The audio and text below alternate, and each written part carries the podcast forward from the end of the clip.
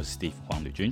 大话西贡是个分享如何在越南过好生活的交流平台。我们长期关注创业投资、职业发展，还有跟家庭生活相关的等等议题。那我在二零一七年外派到平阳当干部以后呢，这几年在我的工作、在我的理财都有所增长，而且我也认识了一些厉害的朋友。所以我在这边呢，尽量都邀请一些混得不错的嘉宾来分享他们的经验跟观点，希望给正要离家建业、闯荡江湖的朋友一些建议。首先，我要欢迎我们的来宾 Alex，他是我认识多年的好朋友，在越南又相遇。那我们两个的身份有相同，也有不同的地方。第一个，我们都是外派；第二个，我是台商的外派，他是外商的外派。这部分大家一定都很兴趣想知道。那么，请 Alex 跟大家打声招呼，跟介绍一下自己。Hello，大家好，我是 Alex。目前呢，我在越南已经外派了第三年。那我总共有八年的外商服务的经验。今天很荣幸，也很高兴能够在这边跟大家分享啊，我在这边外派的一些经验。其实简单来讲，哈，外派我自己看到的其实分成两种，一个算是台湾总公司把你派过来，一个是台湾的干部在越南这边找工作。又找到台商，所以我会把这分成是台湾公司派，还有一个是叫 local hire。其实这两个的福利制度都会有一些差别，因为很多呢在台湾公司派来的呢，他在台湾是正式的签约员工，所以你有受台湾的劳基法，又受越南的劳基法保证。但是如果你在越南 local hire，你只跟越南这边的公司签约的话，你基本上一开始就只享有越南的基本劳基法保障。那这部分外商这边是怎么看呢？诶，其实，在这一部分的话，外商跟台湾是一模一样的。就是如果今天是 local hire 的话，那你也是完全就是受越南这边的劳基法规范。那如果你是 expat 的话，那一样就是台湾跟越南这边公司都会帮你去 cover。那在 local hire 的部分，公司最多就是帮你提供一张来回的机票，跟帮助你搬家。那谈薪水的话，也都是用当地的呃汇率跟当地的币值来算。啊、如果你是公司派的话，expat 的话，那就是一切就是按照你原本的 home country 的 package 来谈。那我可以跟观众朋友们大家再讲一下，就是基本上通常台湾人在外派到越南的话，很多公司他都会用三种方式给你薪水。第一个就是他给你一笔台币，第二个是。他给你一笔外派的奖金，是美金。第三个呢，他很有可能就是在越南 local 给你当地的零用钱。这笔钱呢，会以越南经理人或管理人以你的不同职位最低的税收去计算。所以大家会有这三种啦。那不管 local high 或是台湾公司派都是这样。不过刚才 Alex 你有讲到 expat 跟 local high，expat 是什么意思啊？expat 就是外派的意思。哦所以在外商里面的外派是台湾公司决定吗？因为我在台湾，我们台湾就是总公司。可是你的外商在台湾，它不是总公司，这个是你要跟哪一个，比如说在美国还是欧洲的总公司去做申请吗？这部分就比较看不同的公司有不同的做法。那我们公司的话，它是有定定说，比如说我的 home country 是在台湾，那我外派的话，就是由我的 home country 来做整体的。薪资的支付，所以全部都是 base 在 home country。那我们另外一个东西叫做 host country，像我来越南外派，越南就是我的 host 的 country。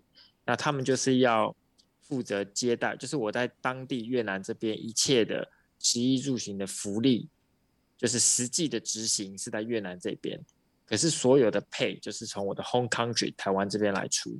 你如果是不同国家的人都外派来越南，这个薪资配会不一样吗？基本上整个福利架构是一样的，可是差就是差在每一个国家的本心是不一样的。所以当然啊、呃，比如说你是从日本或从美国比较高薪高薪资的地方过来，虽然我们的整体的架构都是一样，但是他们的本薪比较高，所以你可以想象他们。总体拿到的配就会比较多哦，哎、欸，对，就是台商在外派啊，就我了解，他可能我刚有讲嘛，三种，一个是 local 零用钱，台湾的本薪，还有一笔外派的加给，外派加急有可能是美金或者其他的币别，但是这一部分的加急，它可能会依照你本薪的多寡会有些差异，然后听起来外商也是这样，就是你会有一个基本在你 home country 的。的基本薪，然后外派的时候又用这个 home country 基本薪去做百分比的去乘，是这样吗？呃，你讲的没有错，可是我在这边要澄清一点，就是说在外商基本上，尤其是如果我听到就是在美商这一块的话，基本上奖金都是算非常少的，大部分的薪水都是用你的本薪去乘上一个固定的趴数，那那固定的趴数就是你的外派的 bonus。那不管你今天是做到呃很高的副总，或者是你只是个小小的工程师来外派，大家遵循的乘的那个趴数都是一样的。那重点就是在你的本俸越高的，你乘的那个趴数下来，你的薪水就会越高。对啦，就是一般台商外派，他有时候会给你两个选择，一个就是我们在谈外派薪资这一块，我没想到今天这么快就进入重点。我想说还要有一些铺陈，就是外商。外派是成加级，都是固定的。台商外派是因为有些人你原本的薪资其实是很低的，你在乘商那个加级再怎么高，你也不怎么样，所以他会给你有个最低 limit，比如说外派，我就至少给你一千美金 up 这个奖金。但假设你的本薪很高，他才会给你去算这个乘上比例啦。那就我知道台商大概都是在零点三到零点三五之间。那可能哪些观众你们知道你们？的那个公司的外派加级是超超过这个比例的话，欢迎来跟我们讲。好，那外商是差不多是哪一个比例啊？其实外商也差不多是三十 percent 到四十 percent 之间。那中间有一个蛮 tricky 的点，就是它的那个乘的趴数，其中有一项类似像你去的那个国家跟你实际的 home country 之间的 living cost 的差距。比如说，我今天外派的地方是去美国，它的 living cost 比较高，它就会你那个钱就会变得更多。那如果你今天是从台湾到越南，living cost 差不多的话，它那一项就不会有这么大的差异。所以它有些东西是浮动的。所以你刚才说零点三到零点四之间的差异，是因为那个国家别跟你原本就是 hosting country 跟 home country 的差异来定的吗？对，没错。所以像比如说我今天是去日本外派，或者去欧洲外派的话。我可以拿到加急就更多，因为你去的那个地方的消费水准比较高。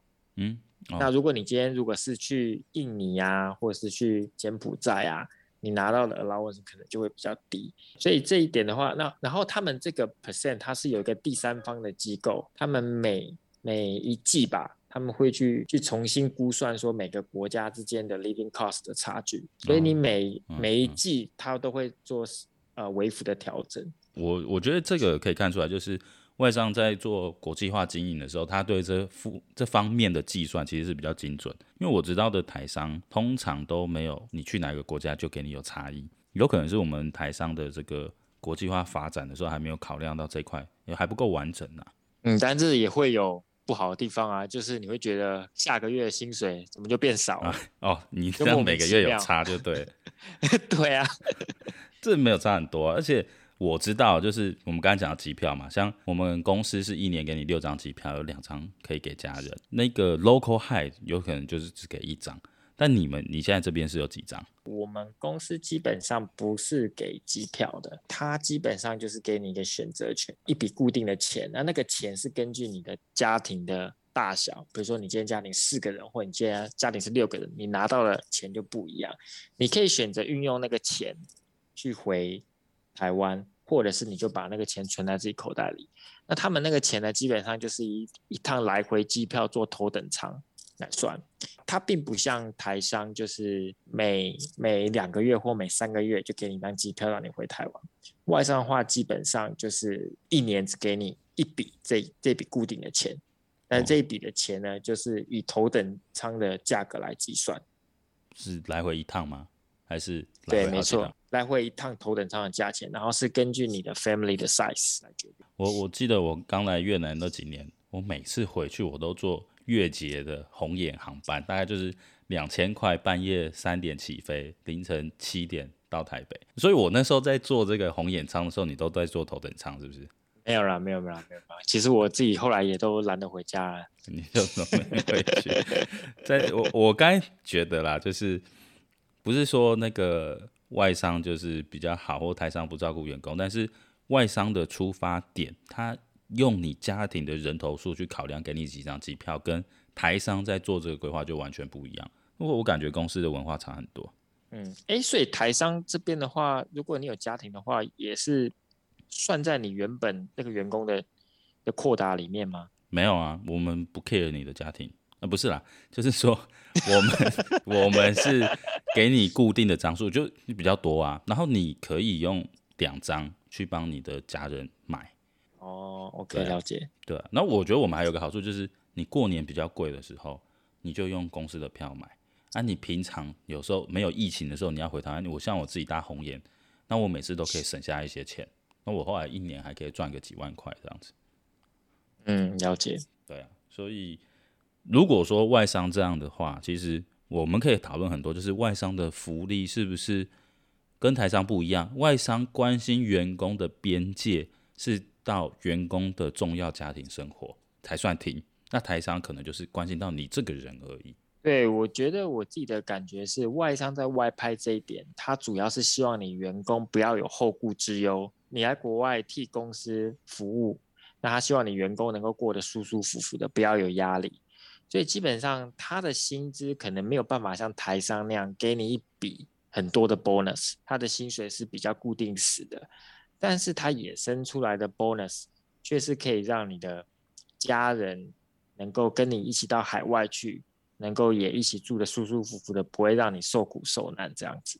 受受苦受难，我们台商也没有受苦受难啊，至少我 我在这个平阳地方还不错，我们公司呃有提供宿舍。那宿舍它又有分成一些弹性，就是如果你是有家庭的话，你可以选择拿这边的一般的租两房的租金去外面租一个公寓，然后跟家人出去住。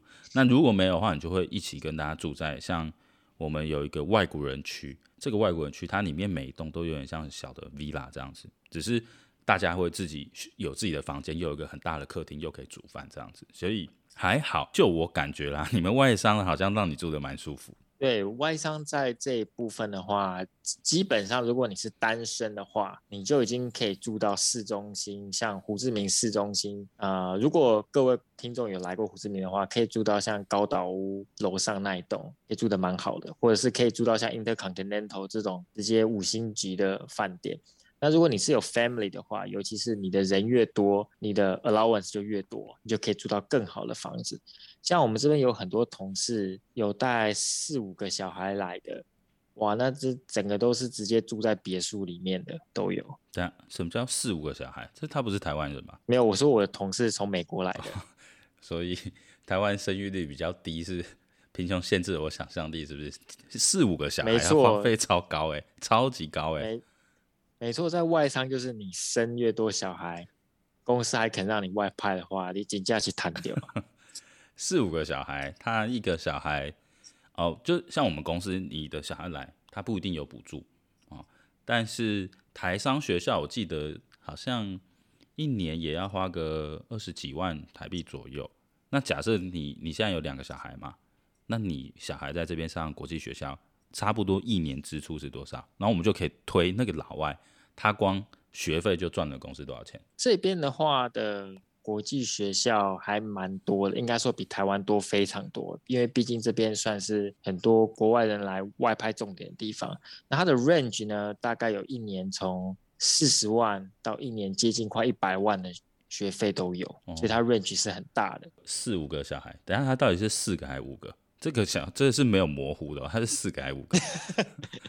应该是五个啦。五个。那如果是一百万，他光小孩学费就吃掉五百万台币。对，而且基本上公司是不会跟你讨价还价的，就是你要念这个学校，公司就会让你念，一直念到你上到高中为止。呃，应该说让你上到大学为止啦，可以补助到上到大学。哦小孩的补助到大学前哦，哎、欸，这真的差差超多哎，因为外派到其他国家，假设你是有家人的话，小孩的教育绝对是一个很大的问题。不过这个话题我们可以在下一个系列再细讲，这个可能问你太太比较清楚，对不对？没错。好啊，我感觉起来就是外商他，你刚才有说薪水谈的 package 比较死，然后但是他各种福利制度，包含住房的 allowance，还有小孩补助，这个其实跟台商就差很多。是什么错误印象让你觉得台商薪水比较能够谈？其实台商薪水你也没办法谈的，我告诉你。应该说不是去谈你的薪水，而是说会有一些，就是有一些记奖金啊，或者是我知道有一些黑包或红包这些东西，嗯嗯，但是在外商是没有这些东西的，就是他的薪资是全部都是制度化的。对了，我我有听说有些公司是你真的是很好的干部，你在年终的时候，老板会叫你去办公室。其实这不是外派才有，这是在台湾有有一些传统企业，他们也是有这样子。对啊。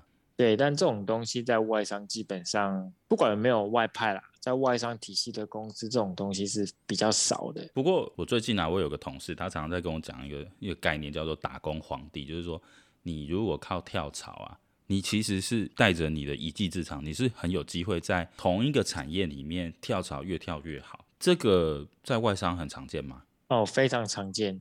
因为基本上像我刚刚提的，就是你在外商外派的话，你要争取到好薪资，就是先垫高你的本薪啊。嗯，那我们也知道，要垫高你的本薪，最好的机会就是跳槽。你每跳一次就可以喊一次价，就是比起你固定在同一间公司慢慢升迁的话，非非常流行的管道就是去跳槽啊，这个还蛮常见的。我认识你的时候，你好像就是在外商跳来跳去的。你跳过几个外商？啊、呃，这是我第二间外商公司。啊，了解。所以你从第一跳第二的时候，嗯、你的技能啊，或是你做的事情，它是有延续的吗？然后让你有一个跳槽、提升这个基本薪资的机会？啊、呃，对，没错。因为我本身的专业科系的关系，所以我是一直都是朝着我的专业方向去找工作的。所以我第一份工作跟我第二份工作是有所关联的。嗯。因为我我觉得这样子比较好，因为我自己自己的这个人生轨迹的路径也都是有关系的啊。我会觉得说，最好不要在跳槽的时候跳一个完全不相关的，重新开始，这样等于你之前在这个产业累积的基础跟知识，甚至是人脉，你都没有用上。你不会觉得说跳槽很容易跳到塞苦吗？呃，我觉得要看年纪诶，如果你今天还很年轻的话。那多跳几个不同的产业去看自己喜欢什么东西是无妨的。可是如果你有一点年纪，或是你已经做到有些东西，你觉得有点上手了，最好还是就像你刚刚讲的，朝一个固定的方向去发展。这个是年纪是唯一的限制吗？还是其实家庭的考量是比较多？通常啦，其实我记得我小时候，我妈都跟我说，你爸其实很聪明，但只是 因为你们出来，他不敢跳槽而已。就是你现在觉得外派给你的家庭补助这种，会变成。你反而不太敢去选择别的，然后换来换去的这这个影响吗？我觉得跳槽我反而会比较有 concern，就是比较不会去做这件事情。但是如果是外派的话，我因为我个人现在有外派的经验之后，其实我还蛮喜欢有这个机遇的。就是我现在将来有机会回台湾，那我之后还会再去想下一次外派，因为我觉得他对我的职涯跟对我的下一步。还有对我的小孩，对我整个家庭都是蛮有正面的帮助。举个例子来讲，像一般外商在海外的据点，大部分都他们的扩张都会有一定的限制，因为它毕竟不是总部嘛。嗯，所以它的扩张到达一定的规模之后，它就有一点难再继续有更多的职缺可以呃生出来。那也代表着你要再往上升也会比较困难，所以那以台湾来讲，台台湾毕竟已经是一个发展很成熟的国家，也有很成熟的产业链，所以变成说职缺的呃名额是有限的。你要怎么样在这么成熟的体系中能够找到一个突破口，能够去做升迁，那就是要跟别人不一样。所以你有外派这个经验之后，去不同的国家，具有不同的 cultural experience。那这个东西在外派很重要，就是你有不同的国家的经验，然后你有去实际接触到量产端，因为毕竟在越南大部分都是量产端，你有量产食物的经验，有实际带人的经验，这些东西对于你回去台湾这比较呃成熟的组织，你的升迁会比其他人要来得快。嗯，对啦，其实这个在我们公司也是这样，就是海外。你是有一个机会是从一个专员变成主管职。如果在工厂的话，你带的人数还不会少。像我带的人，基本上直接管理都是几百个这样子。你刚才有讲到一个问题啊，就是说。如果做外派去做这个累积，而且你有不同的实战经验，你回到一个成熟国家是会比较容易出人头地。但是我知道你们外派的限制好像是只能做几年，你就一定要换，而且不能留在同一个地方发展，对不对？对，其实公司基本上它让你外派，就是已经把你 list 在类似一个储备干部的名单之内了，不希望你换一个环境之后你过得太安逸。所以基本上我们的我们都是要签合约的，都是两年或三年一签。然后最多他让你展延一年。如果你展延一年之后，你还没有想要移动的话，公司就会开始来 push 你，就是问你说你将来的职业规划是什么。然后接下来你在这个快要你的合约快要到期的时候，就很重要点就是你要开始四处做联系，就是在你美国或在你欧洲或在你任何总部的老板们，你就要自己很自动自发的去跟他们做联系，去跟他们分享说你将来你的下一步是什么，要跟他们讲得非常清楚。如果你今天只是很被动的来在这个职缺，想说我三年的合约到了，公司会替我想下一步。很抱歉，基本上在外商是这种事情是不会发生的。所以，即便你已经被到，就即便你已经到这个储备干部的名额之后，你的工作就是你要去把这个 connection 整个把它建立起来，然后你要自己去寻找一条你可以升迁的管道。哎，你们公司里面是有什么 mentor 这种制度吗？就是会有人带你吗？因为你刚才说你要跟你老板谈职涯。呃，基本上他没有一个很强制的 mentor 制度，但是每一个主管都很乐意去跟你分享他的经验，很乐意去跟你分享一些 HR 的情报。就他只要觉得你是够，你的能力够的，如果你跟他有很强的联系的话，将来有什么适合你的职缺一释放出来，那你就会是第一个去 fit 这个职缺的人。那要是没有的，你就直接被干掉吗？你是三年之后你就失业，是是这样吗？有这种先例，就是三年之后这个员工。如果没有做过任何事情，基本上他的 performance 如果不是很好，又在这三年没有去做这些动作的话，也有走人。人的很常听到了就是如果没有做很好的规划，回自己原本的国家，那也就是没有更好的发展，或者是说有人还被降级的，我也都有听过。嗯、通常出来是要混得风生水起，这这样的例子就是他可能做事，因为我们在讲做人做事嘛，就是他做事表现普通，然后又没有把关系 relationship 这块顾好，反而出来也没有加分这样子。对，而且像外商公司，基本上他推你出去，他在 home country 是。不一定会帮你把你原本的职缺留下来的，所以你想嘛，你在国外工作两三年之后，你的缺如果已经被其他人给递补上的话，回你的 home country，你就真的是要自己找一个机会去让自己回去，不然的话，那个缺已经基本上都 close 了。这样会不会变成你外派最后第三年，你就一直在看公司内部的 offer，就等于是没错，你三年就要找一次工作啊？哎，没错，基本上就是这样。这也。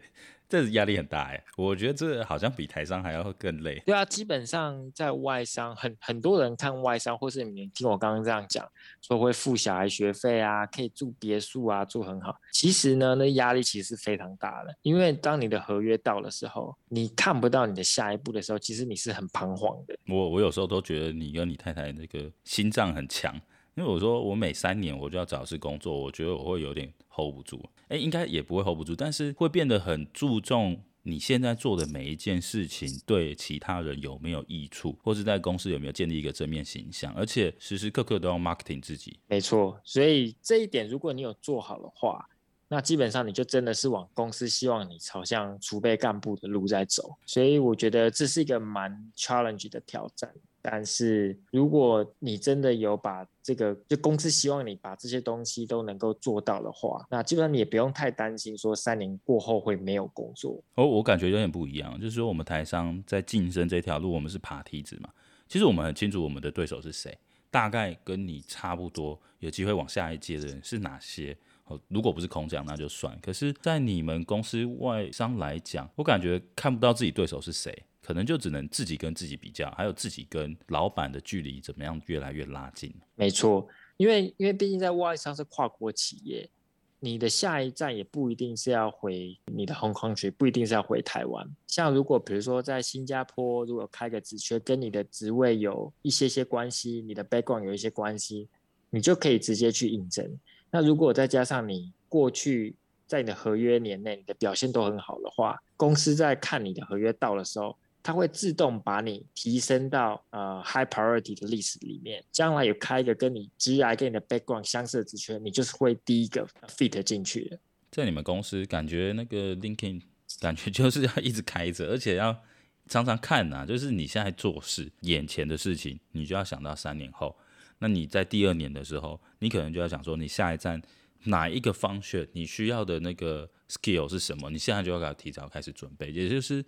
你不太可能一直维持在原本的状态，你只能一直前进，不然你就 out。没错，就是公司用这种方式来 push 你一直往前的、啊。哎，那你你现在也是适应这个文化吗？你觉得你可以这样一直往前到几岁？呃，当然这个压力真的是山大啦。像是我今年，其实像我今年的合约，今年也是我的合约年嘛。其实一开始快到的时候，也是一直都在找工作，但压力真的是蛮大。但我觉得整个。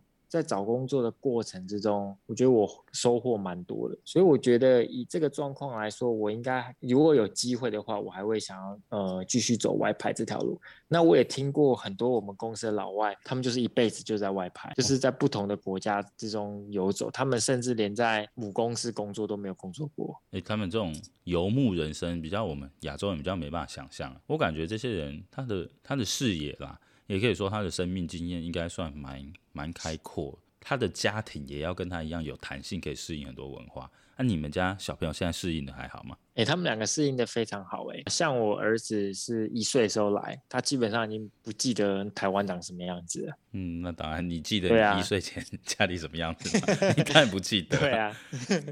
对啊，所以说我觉得如果能够这样在不同的文化之中游走，其实我是觉得对我的小孩来说是非常好的。对你们家，你太太跟你的关系有有什么吗？就是比如说两个人一起来异地奋斗，更有革命感情。没错，我觉得我们整个家庭。在海外派驻这段期间，整个的关系就变得更紧密，而且又在 COVID 这段期间，很多时候我们是不能够出去的，所以我觉得这个隔离状况跟在家里可能跟在台湾可能有点不一样。是在台湾，你可能还是可以看看电视或怎么样，你周遭都还是讲国语可以通的人。可是如果你在海外，真是四个人被关在一个房间里面，真的是彼此就只能跟就面对彼此掏心掏肺这样子。我我，觉得呃听起来就是蛮刺激的。如果应应该说吧，你这样听起来会让很多。台商外派的人感觉很心酸，因为像我们有好几个同事，他已经一年半没有回过家，他也一年半没看过他女朋友，一年半没看到他小孩。我觉得在去年疫情到现在这个，像现现在我们录音的现在，整个越南的疫情又起来，其实很多人都坚守岗位。这个假设说今天是在外商，你刚好又是一家人团圆的时候，你晚上。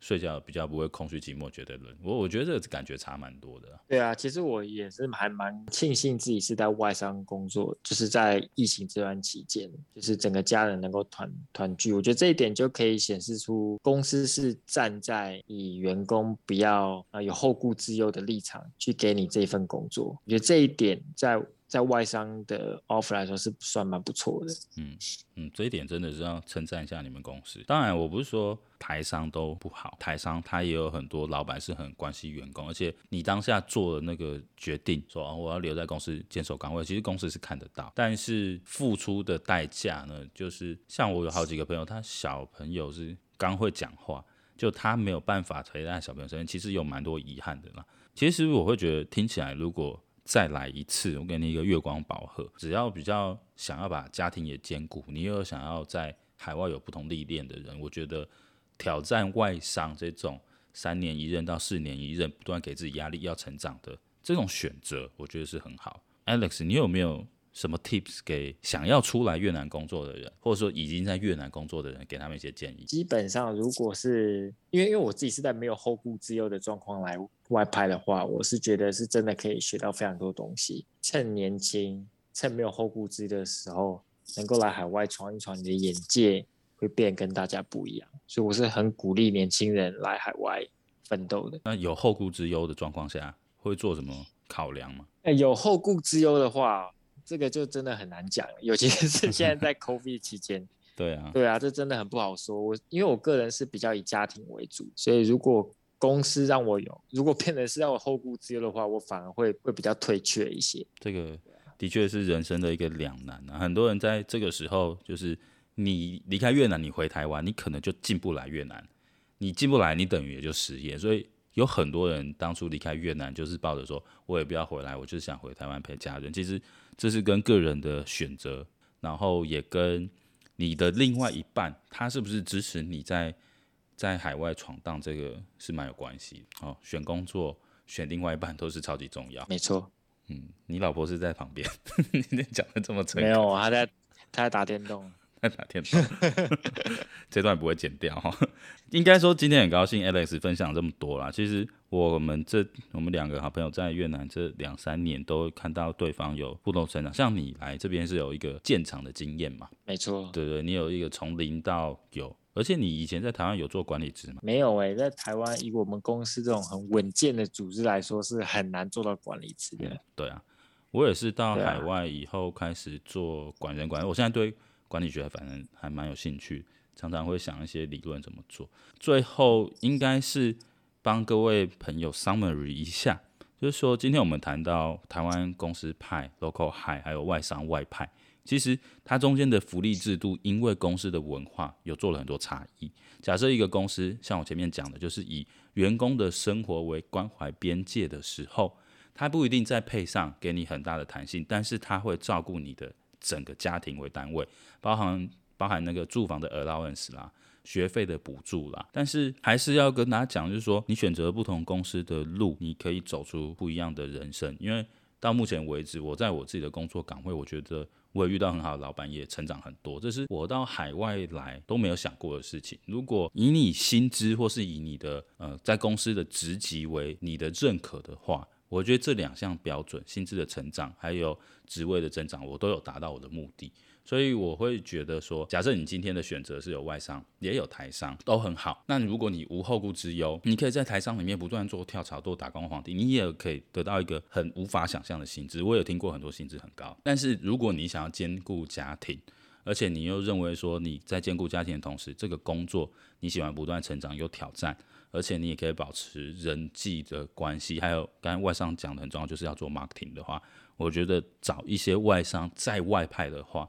你看到的又不太一样，这个都蛮好的。Alex 有没有最后再跟大家讲几句话，或者说你觉得之后有什么主题我们可以谈的？我觉得你刚刚有带到一点，就是我来这边的成长，还有一部分是我来越南建厂。就下一次我们可以找你，也可以找不同的人，大家一起来讨论在越南建厂的辛酸史。超级多，盖一个工厂，超级多鸟事。我最近我有一个同事，他超级惨，因为疫情先停工，再复工，复工以后什么原本不是问题，全部都变问题，超级多。那下一集不然找你太太来聊，看看那个小孩子的教育的事情，这这方面我感觉他蛮用心的。好啊，在海外的教育也是另外一个可以谈很久的议题。嗯，哎，我们的节目除了海外的生活教育。